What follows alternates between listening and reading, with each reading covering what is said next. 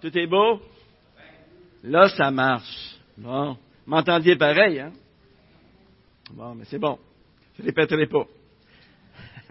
Alors, j'ai le privilège euh, de commencer avec vous euh, l'épître aux Éphésiens. Alors, euh, c'est une lettre qui a été écrite il y a près de 2000 ans. Et pourtant, pourtant, elle est d'actualité, pareil comme si elle avait été écrite hier. Hein? On doit se souvenir que lors de son troisième voyage missionnaire, l'apôtre Paul était resté à Éphèse pendant près de trois ans. Et l'enseignement qu'il avait donné dans cette ville avait eu une influence, non seulement dans la ville d'Éphèse, mais dans toute l'Asie. Et à un tel point que ça avait déclenché une émeute. Alors tous les fabricants d'idoles avaient vu leur chiffre d'affaires baisser dramatiquement et euh, ils s'étaient révoltés contre l'enseignement de Paul. Ils voulaient avoir la tête de Paul. Alors Paul est obligé de s'enfuir. Il n'a pas eu bien, le choix. Le Seigneur avait dit, si vous êtes persécuté dans une ville, qu'est-ce que vous devez faire? Rester dans la ville? Non. Fuyez dans une autre. Alors c'est ce que Paul a fait. Ensuite, environ cinq ans plus tard, on retrouve notre ami Paul en prison à Rome. Et c'est un moment où il va écrire cette lettre aux Éphésiens. Est-ce que Paul, dans la lettre, va se plaindre de tous les mauvais traitements qui lui sont faits? Est-ce qu'il va pleurer sur toutes les injustices qui lui sont faites? Eh bien non. Qu'est-ce qu'il fait? Il profite de l'occasion pour encourager, fortifier la foi de ceux qui ont cru en l'Évangile. Et dans cette lettre en particulier, dans le passage que je vais lire, eh bien, il va démontrer aux croyants combien ils sont riches. Ils sont riches à craquer. Père éternel, on veut te louer, te remercier parce que tu es là au milieu de nous ce matin. Merci pour ta présence. Merci pour chaque frère, chaque sœur qui sont ici dans cette salle. Et Seigneur, euh, te prie afin que tu parles à chacun de nos cœurs. Par ta parole. Que ce ne soit pas un homme qui parle, mais que ce soit ta parole, ton esprit. Seigneur, ouvre nos cœurs fait que nous puissions la comprendre, que nous puissions la mettre en pratique dans nos vies. Au nom de Jésus. Amen. Alors, Éphésiens chapitre 1, verset 1. Je vais lire jusqu'au verset 14. Éphésiens chapitre 1, verset 1. Paul, apôtre de Jésus-Christ, par la volonté de Dieu, aux saints qui sont à Éphèse et aux fidèles en Jésus-Christ. Que la grâce et la paix vous soient données de la part de Dieu notre Père et du Seigneur Jésus-Christ. Béni soit le Dieu et Père de notre Seigneur Jésus-Christ, qui nous a bénis de toute bénédiction spirituelle dans les lieux célestes en Christ. En lui, Dieu nous a choisis avant la fondation du monde pour que nous soyons saints et sans défaut devant lui. Dans son amour, il nous a prédestinés à être ses enfants adoptifs par Jésus-Christ. C'est ce qu'il a voulu dans sa bienveillance pour que nous célébrions la gloire de sa grâce dont il nous a comblés dans le bien-aimé. En lui, par son sang, nous avons la rédemption, le pardon des péchés, selon la richesse de sa grâce. Dieu l'a répandu avec abondance sur nous en toute sagesse et intelligence. Il nous a fait connaître le mystère de sa volonté, conformément au projet bienveillant qu'il avait formé en Christ, pour le mettre à exécution lorsque les temps seraient accomplis à savoir de tout réunir sous l'autorité de Christ, tant ce qui est dans les cieux que ce qui est sur la terre. En lui, nous avons été désignés comme héritiers, ayant été prédestinés suivant le plan de celui qui réalise tout selon les décisions de sa volonté, pour servir à célébrer sa gloire, nous qui par avance avons espéré en Christ. En lui, vous aussi, après avoir entendu la parole de la vérité, l'évangile qui vous sauve, en lui, vous avez cru et vous avez été marqués du sceau du Saint-Esprit qui avait été promis. Il est le gage de notre héritage en attendant la rédemption de ceux que Dieu s'est acquis pour célébrer sa gloire. Amen. Il y a plusieurs années, j'ai regardé un film qui m'a fait ressentir en partie ce que le monde pouvait rechercher. C'est le film Truman Show. À travers le film, eh bien, on, voit un homme qui, depuis sa naissance, est dans un genre de grosse bulle entièrement fabriquée par l'homme. Et à chaque jour, 24 heures sur 24, les téléspectateurs le regardent vivre dans son quotidien sans qu'il se doute de quoi que ce soit. Et autour de lui se trouve une multitude d'acteurs avec lesquels il vit. Et dans sa tête, il cherche désespérément un sens à sa vie.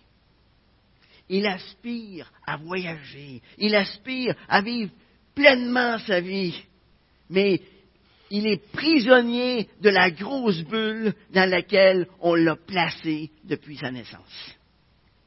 Lorsque j'ai visionné ce film, je me suis posé la question, est-ce que le monde qui nous entoure est si différent? Est-ce que le monde qui nous entoure est si différent? Beaucoup de gens aujourd'hui ont la vague impression que la vie est beaucoup plus que ce qu'ils voient. ils cherchent désespérément à combler le vide dans leur cœur. Et pour plusieurs d'entre eux, la vie ne vaut même plus la peine d'être vécue. D'ailleurs, dès leur tendre enfance, on leur a appris que le Dieu de la Bible n'existait pas. Et on leur a même dit qu'il descendait du singe. Pas très valorisant, ça. Hein? C'est pas étonnant qu'avec un arbre généalogique pareil, il y ait autant de gens qui décrochent de la vie et qui finissent par se suicider. Quelle est la différence qu'ils ont? Un trou de six pieds sous terre à la fin de leur jour. C'est ça leur espérance.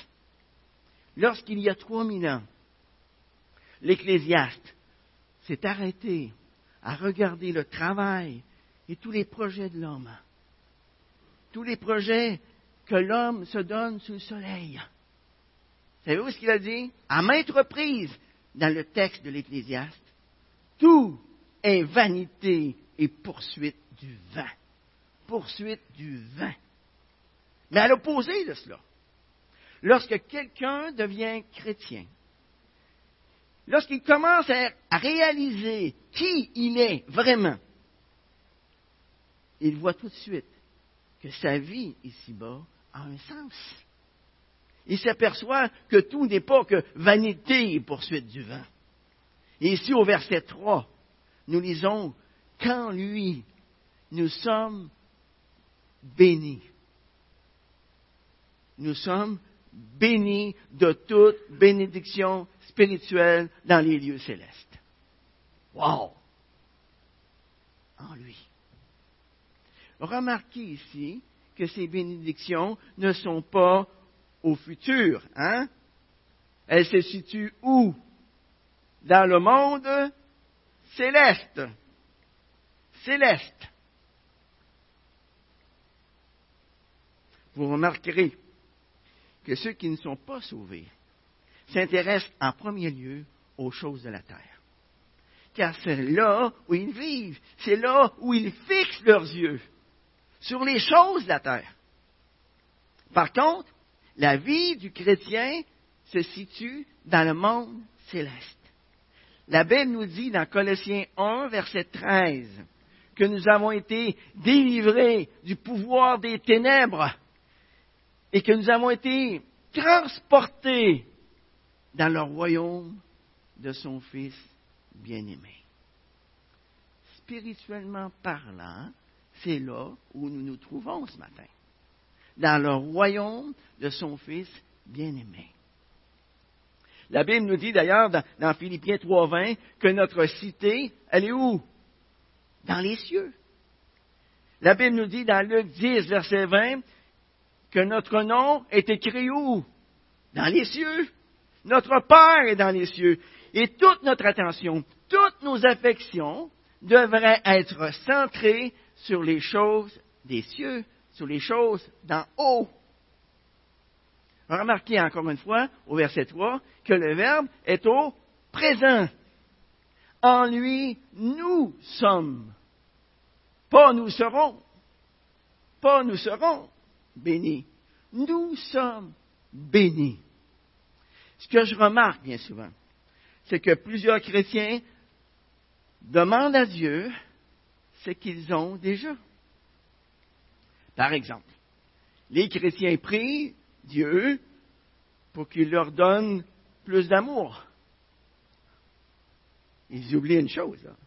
Ils oublient que l'amour de Dieu a été répandu dans nos cœurs par le Saint-Esprit qui nous a été donné au moment où nous avons cru en lui, au moment où nous avons mis notre confiance en lui, au moment où nous avons invité le Seigneur Jésus à entrer dans notre vie.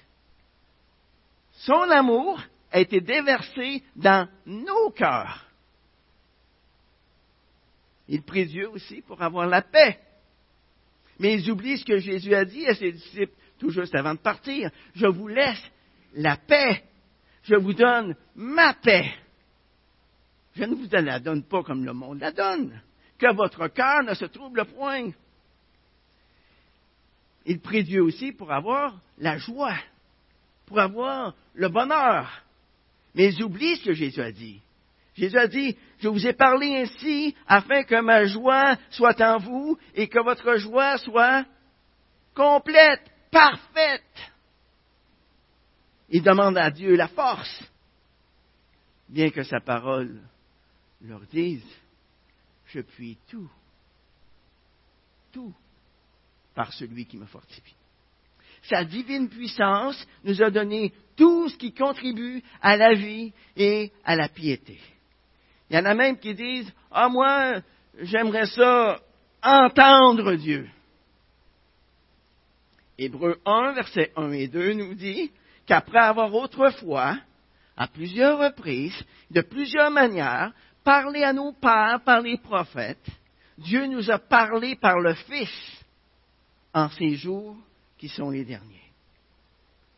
Vous voulez que Dieu vous parle?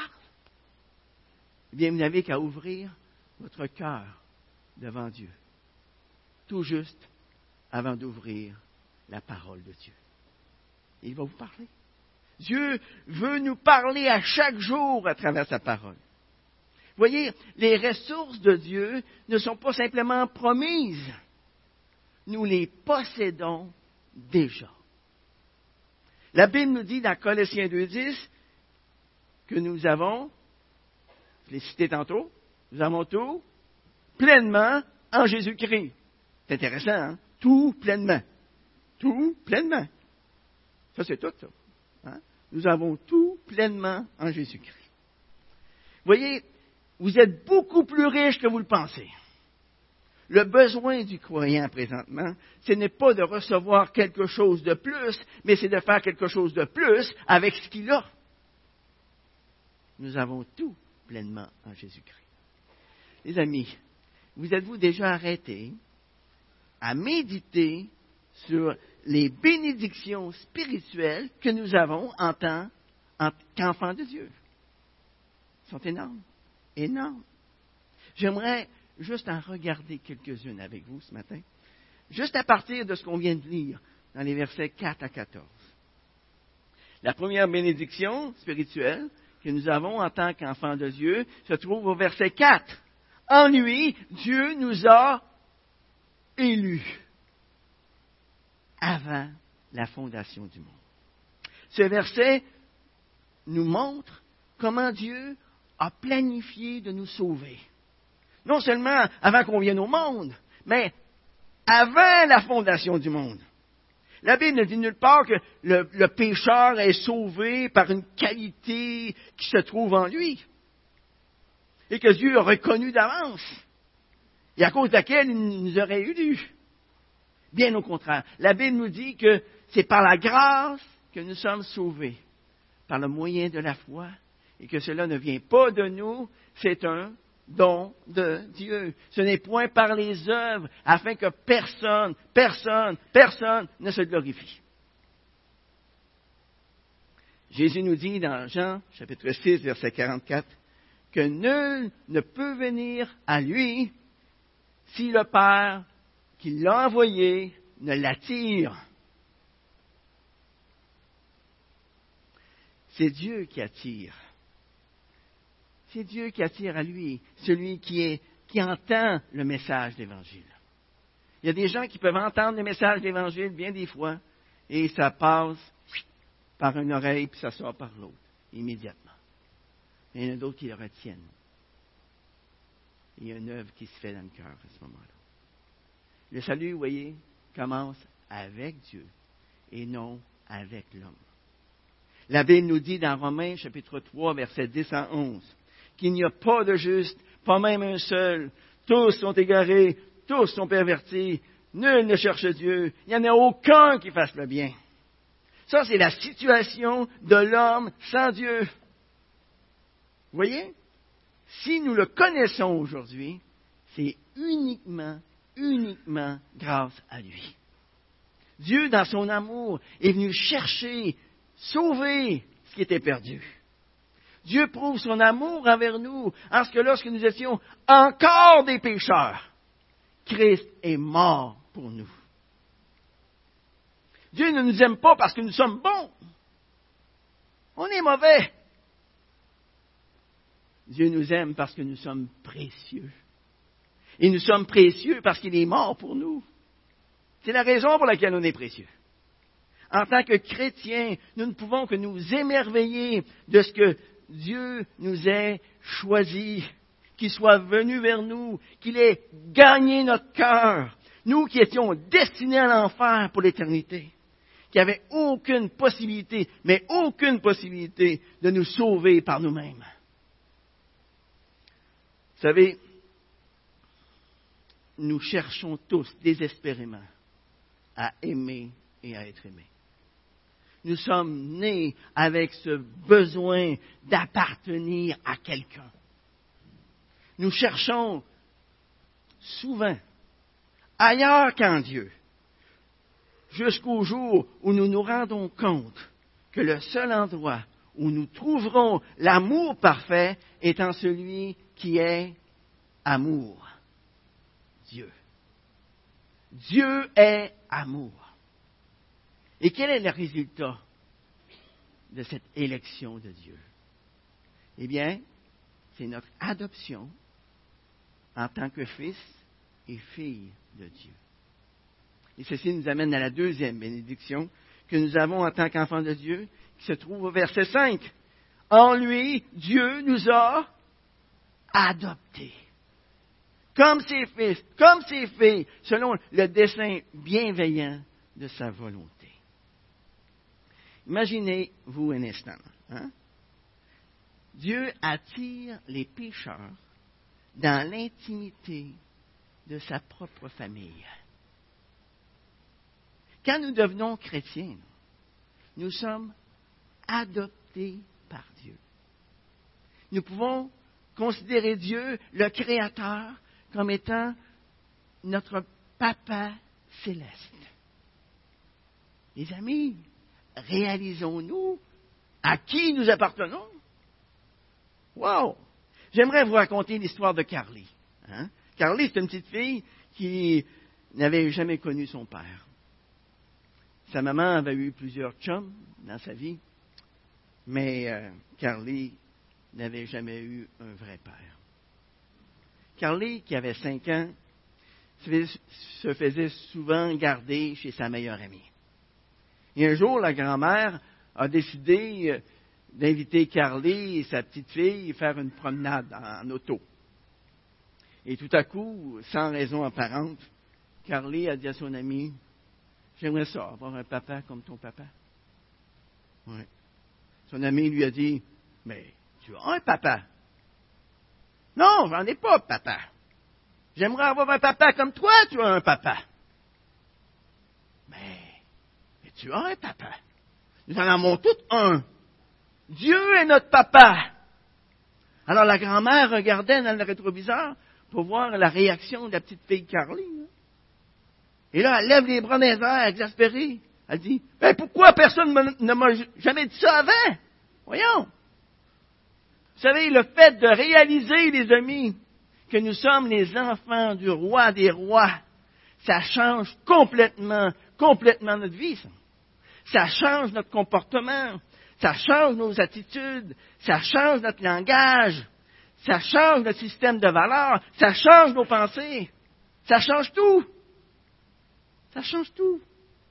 Voilà pourquoi l'apôtre Paul pouvait dire, si quelqu'un est en Jésus-Christ, il est une nouvelle créature. Les choses anciennes sont passées, toutes choses, toutes choses sont devenues nouvelles. La troisième bénédiction spirituelle que nous avons en tant qu'enfants de Dieu se trouve au verset 7 et 8. En lui, nous avons la rédemption par son sang, le pardon des péchés selon la richesse de sa grâce. Dieu l'a répandu avec abondance sur nous, en toute sagesse et intelligence. Aujourd'hui, plusieurs écoles de psychologie soutiennent que nous ne pouvons pas être blâmés pour notre péché, parce que ce n'est pas vraiment de notre faute. C'est la faute de nos gènes. C'est la faute de notre environnement. C'est la faute de nos parents. Ou bien c'est la faute de toute autre chose qui est extérieure à nous. Par contre, ce que la Bible nous enseigne, c'est que chacun de nous est pleinement responsable de ses propres péchés. Qu'il est complètement coupable devant Dieu. La rédemption, les amis, c'est l'un des sujets centraux de la Bible. Du temps de Jésus, le mot rédemption était utilisé lorsqu'on se référait au paiement d'une rançon afin de délivrer une personne de l'esclavage. Au temps du Nouveau Testament, il y avait dans l'Empire romain environ 60 millions d'esclaves sur une population de 160 millions. Et souvent, ils étaient vendus et achetés comme on achète un meuble aujourd'hui. Si une personne voulait libérer un bien-aimé ou un ami qui était esclave, qu'est-ce qu'il devait faire? Il devait l'acheter à son propre compte. Et ensuite, lui écrire une lettre dans laquelle il déclarait qu'il était libre, parfaitement libre le papier qui lui était remis attestait que l'esclave était une personne maintenant libre. Libre. Le Seigneur a dit, vous connaîtrez la vérité et la vérité vous rendra libre. Nous sommes des gens libres. La Bible nous dit que tout être humain sur la terre est esclave du péché. Et la conséquence ultime du péché, c'est quoi? La mort, la séparation éternelle avec Dieu. Et ça, ça a demandé un prix extrêmement élevé pour en être délivré. En versant son sang à la croix, Jésus a pris sur lui-même la condamnation de nous tous. La condamnation à notre place il a payé le prix de la rançon pour le péché. Et s'il ne l'avait pas fait, nous aurions tous été condamnés à l'enfer pour l'éternité. Jésus, c'est lui qui a, a payé le prix pour nous libérer du péché et de la mort. En lui, nous avons la rédemption. En lui, nous sommes rachetés. Wow! Hein? C'est tragique de voir que plusieurs chrétiens restent déprimés à propos de leurs fautes. Ils agissent comme si Dieu ne leur avait pas pardonné. Ils oublient que Dieu a pris leurs péchés. Il les a tous jetés dans le fond de la mer. En Christ, nos péchés passés, présents, futurs sont pardonnés à cause de son nom. Regardez maintenant le verset 9.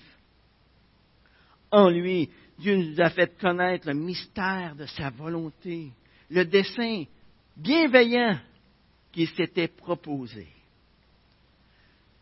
Vous savez, Dieu n'a jamais fait de cachotterie à propos de son plan, à propos de son plan pour le monde. Mais avant la résurrection de Jésus-Christ, personne ne pouvait le comprendre à sa juste valeur. Il y a plus de 2000 ans, Dieu a quitté son ciel de gloire pour venir parmi nous dans un monde corrompu, pervers, à l'os. Il est venu vivre parmi nous pendant 33 ans. Et ensuite, à la fin de ces 33 ans, il s'est donné volontairement sur la croix du calvaire afin de porter nos péchés. Afin que mort à nos péchés, nous puissions maintenant vivre, nous, pour la justice. Lui dont la meurtrissure nous a guéris. En envoyant Jésus sur cette terre, eh bien, Dieu avait l'intention de bénir toute l'humanité. Son but était de réunir des gens de toute nation, de toute tribu, de toute langue, de tout peuple, les réunir en un seul corps dont Jésus-Christ est la tête. Et encore aujourd'hui, ce mystère n'est révélé qu'à ceux qui ont mis leur entière confiance en Jésus-Christ pour leur salut. Bon, maintenant, qu'est-ce que ça produit en moi, ça? De, savoir que Jésus-Christ, le Fils unique de Dieu, a donné sa vie pour que mes péchés soient pardonnés, pour que je puisse vivre dans l'éternité, dans sa présence, dans la gloire, dans le bonheur total? Qu'est-ce que ça produit en moi? Ça produit en moi de la reconnaissance, les amis. La reconnaissance. Ça me pousse à haïr mes péchés comme Dieu les hait. Voici maintenant ce que la Bible nous dit dans, 2 Corinthiens chapitre 3 versets 14 à 16 au sujet de ceux qui n'ont pas mis leur entière confiance en Jésus-Christ pour leur salut. Qu'est-ce qui leur arrive lorsqu'ils lisent la parole de Dieu? Écoutez bien, car jusqu'à ce jour, quand ils font la lecture de l'Ancien Testament, le même voile demeure. Il n'est pas enlevé parce qu'il ne disparaît qu'en Christ. Jusqu'à ce jour, quand on lit Moïse, quand on lit l'Ancien Testament, quand on lit la Bible, il y a un voile sur leur cœur. Mais lorsqu'on se tourne vers le Seigneur, eh bien, le voile est enlevé. Belle chanson, ça. Vous voyez, c'est réjouissant quand même. le voile est enlevé. Et on peut se réjouir. Hmm? On ne peut pas comprendre le dessein bienveillant de Dieu de par nous-mêmes. Ça prend une intervention de Dieu pour que le voile soit enlevé, pour que nous puissions comprendre que nous avons été rachetés par le sang de Jésus-Christ qui a coulé à la croix du calvaire, qui a payé la rançon pour nous. La quatrième bénédiction spirituelle que nous avons en tant qu'enfants de Dieu se trouve au verset 11. En lui, nous avons été établis héritiers. Wow! Héritiers, les amis. Il y a un dessin humoristique qui m'a fait rire un peu dernièrement. On y voit un notaire en train de lire solennellement les dernières volontés du défunt devant un groupe d'héritiers plutôt cupides. Je dirais même cupides à l'os. On les regarde avec des yeux. Là. Hein? Et sur le dessin, il est écrit Moi, John Jones, saint de corps et d'esprit, j'ai tout dépensé.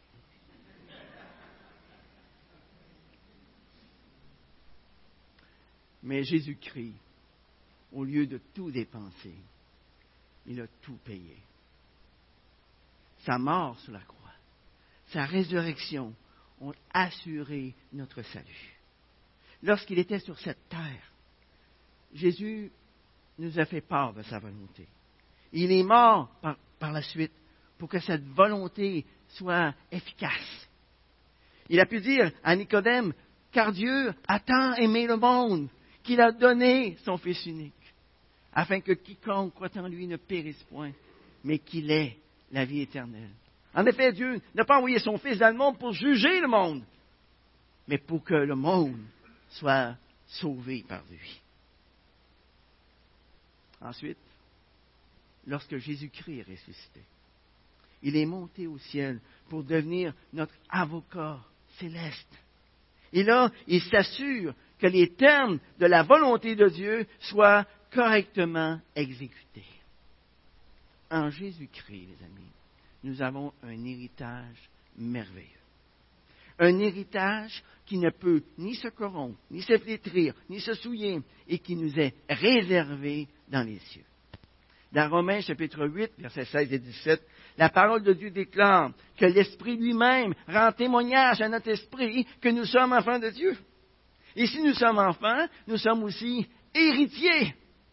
Héritiers de Dieu et co-héritiers avec Christ.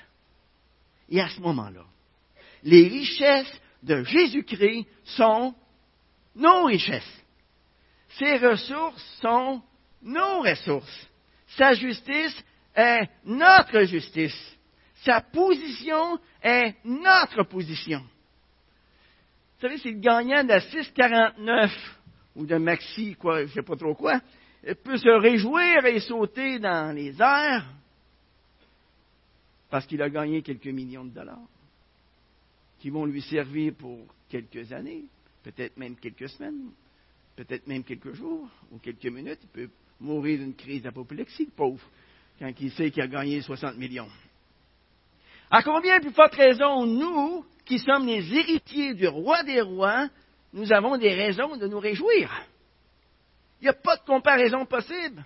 Nous sommes riches à craquer, les amis. La cinquième bénédiction spirituelle que nous avons en tant qu'enfants de Dieu se trouve au verset 13 et 14. En lui, nous avons été scellés du Saint-Esprit qui avait été promis et qui constitue le gage de notre héritage. Le sceau du Saint-Esprit, c'est une marque de propriété, mes amis. Vous savez, les propriétaires de, de ranch dans l'Ouest ont l'habitude de réunir tous leurs veaux d'un an pour les marquer de leur sceau. Le veau est tenu par terre et le fer qui porte les initiales du propriétaire est chauffé au rouge, puis on applique le fer sur le côté de l'animal. Et à partir de ce moment-là, personne d'autre que le propriétaire de l'animal ne peut contester que le veau lui appartienne. Il vient de la même manière. Dieu a placé sa marque de propriété dans nos cœurs en nous scellant du Saint-Esprit. Le Saint-Esprit est la marque qu'on appartient à Dieu et qu'on peut être en sécurité.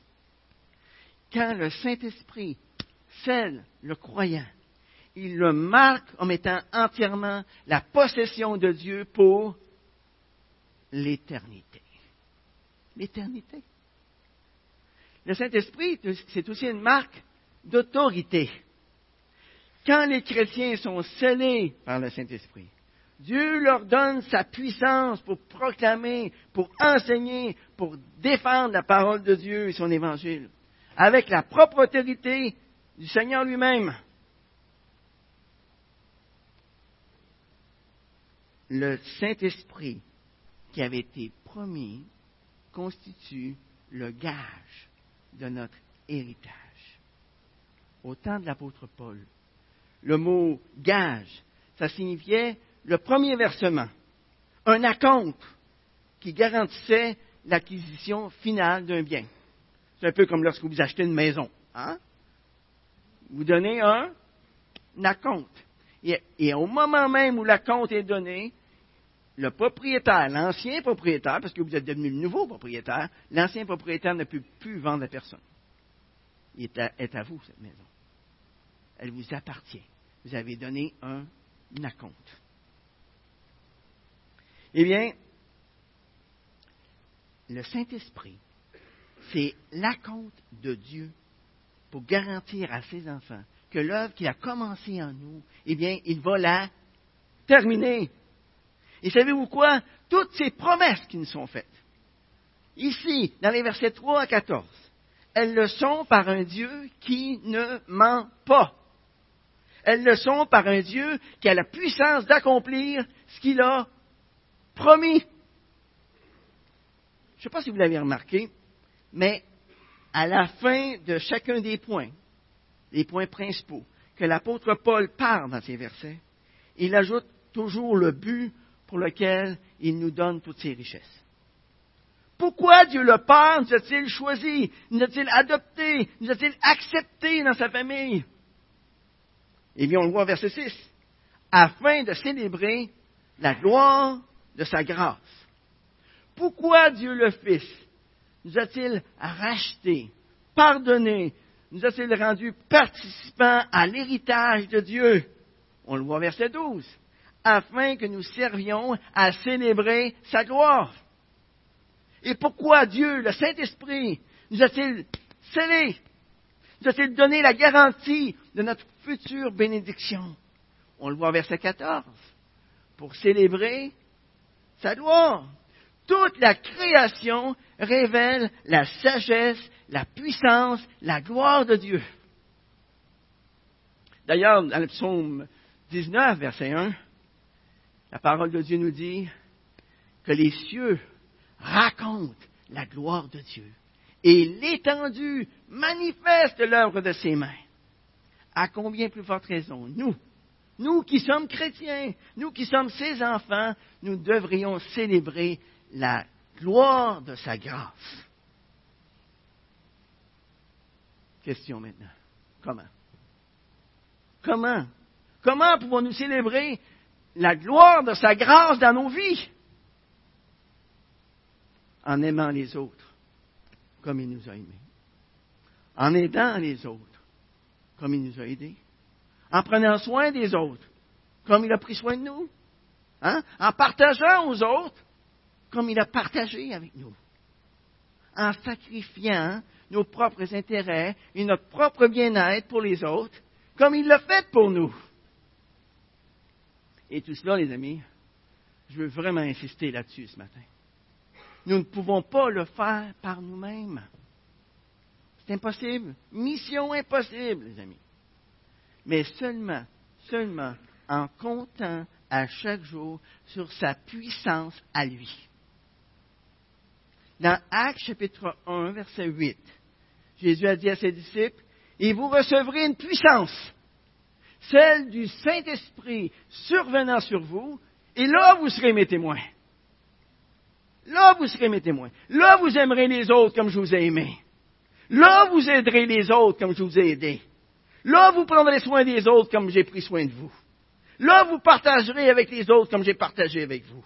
Là vous serez en mesure de, sacrifier vos propres intérêts, votre propre bien-être pour les autres, comme je l'ai fait pour vous. J'aimerais terminer ce matin avec l'histoire d'un homme qui avait été ivrogne pendant plusieurs années. Et un bon soir, il est venu passer la nuit dans une mission du genre euh, mission bon accueil, car il n'y avait pas aucune place où aller. Il a entendu le message, il a mangé le repas qu'on lui a servi, et ensuite, il est allé se coucher. Ne s'est jamais réveillé. Il est mort dans la pauvreté la plus profonde, sans aucun ami.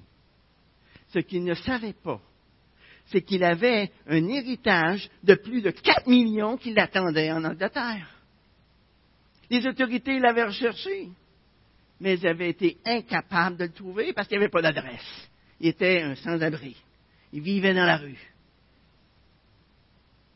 C'est un homme qui avait toutes les richesses matérielles qu'il aurait pu souhaiter. Mais il a vécu, il est mort dans la pauvreté la plus profonde. Mon ami, ce matin, est-ce que tu vis conscient des richesses spirituelles que tu as en Jésus-Christ? Ou bien es-tu en train de vivre en quêteux? Est-ce qu'il y a ici dans cette salle ce matin des personnes qui n'ont pas encore reçu ces richesses spirituelles en Jésus-Christ? Si c'est ton cas ce matin, qu'est-ce que tu attends pour tendre la main vers Dieu et les recevoir, ces richesses?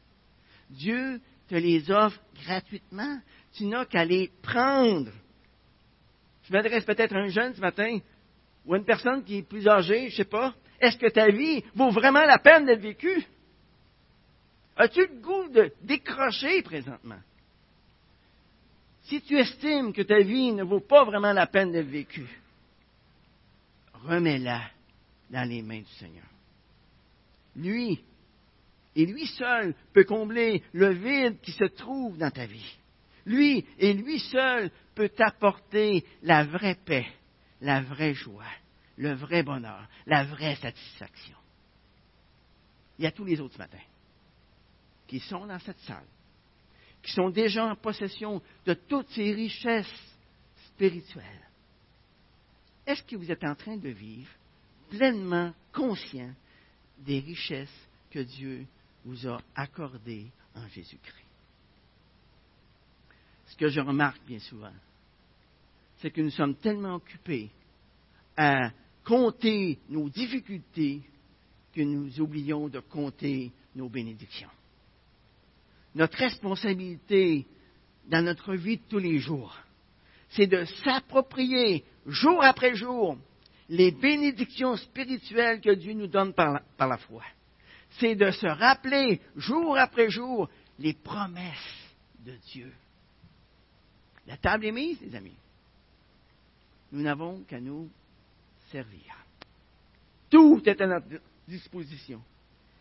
Il est plus que temps que nous cessions de vivre que de miettes. Et ça me fait penser à une chanson que j'ai entendue il y a bien des années. Je la chanterai pas. Je ne vais pas vous partir trop vite. Ça disait ceci. Si tu veux toute, toute la vivre ta vie, donne à toute, toute, toute à Jésus ta vie. Pas juste des petits bouts. Toutes.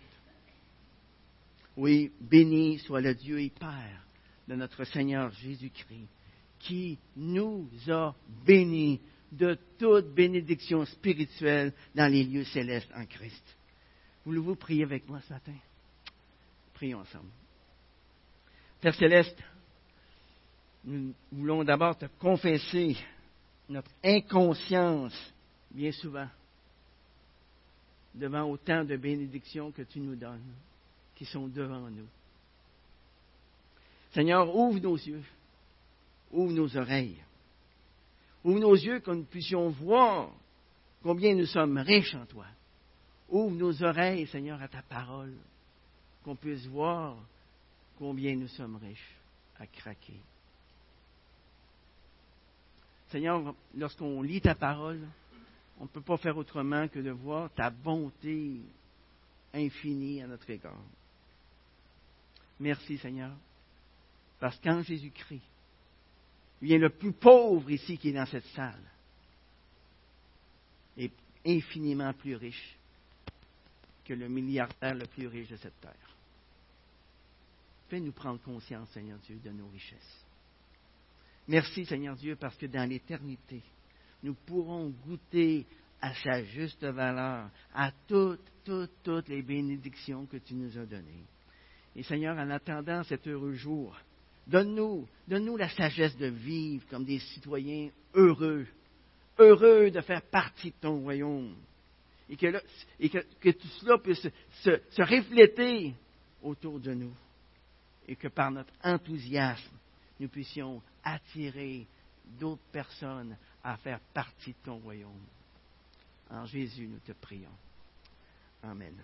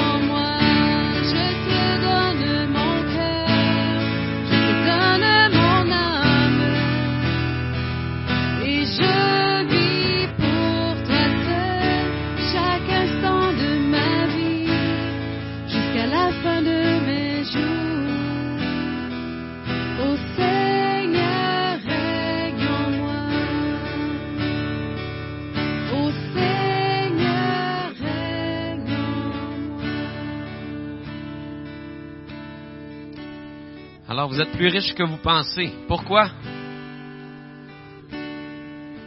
Oui, vous êtes héritier de Dieu. Donc, les richesses de Christ sont nos richesses. Alors, soyez généreux cette semaine. Bonne semaine à tous.